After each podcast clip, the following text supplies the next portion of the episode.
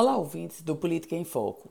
A gente fala hoje sobre as prévias do PSDB, ou melhor, o que seria o processo de escolha do candidato a presidente da República pelo PSDB. Marcado para o último domingo, o evento foi um tropeção, para não dizer uma palhaçada do PSDB nacional, que simplesmente não conseguiu implementar o sistema e o planejamento que havia sido posto para as prévias. Prévias que estavam marcadas para acontecer entre o governador de São Paulo, João Dória, o governador do Rio Grande do Sul, Eduardo Leite, e o ex-senador, ex-prefeito de Manaus, Arthur Vigílio.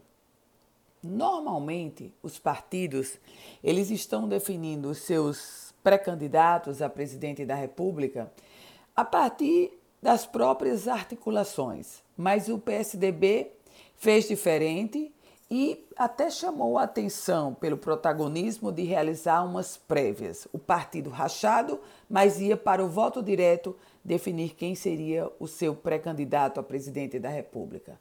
Mas o tropeção do aplicativo contratado pelo PSDB não ter conseguido dar vazão à quantidade de votos, e o colégio eleitoral é mais de 44 mil eleitores do PSDB, isso foi visto como um, uma situação vexatória para o partido que, por vezes, já foi protagonista na política do país. Nesse contexto, o PSDB se prepara para tentar realizar uma nova prévia diante do descrédito dos seus próprios filiados, do descrédito do próprio cenário da política e com a legenda ainda mais rachada entre os dois polos.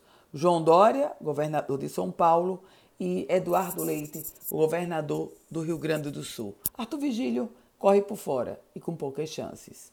Eu volto com outras informações aqui no Política em Foco com Ana Ruth Dantas.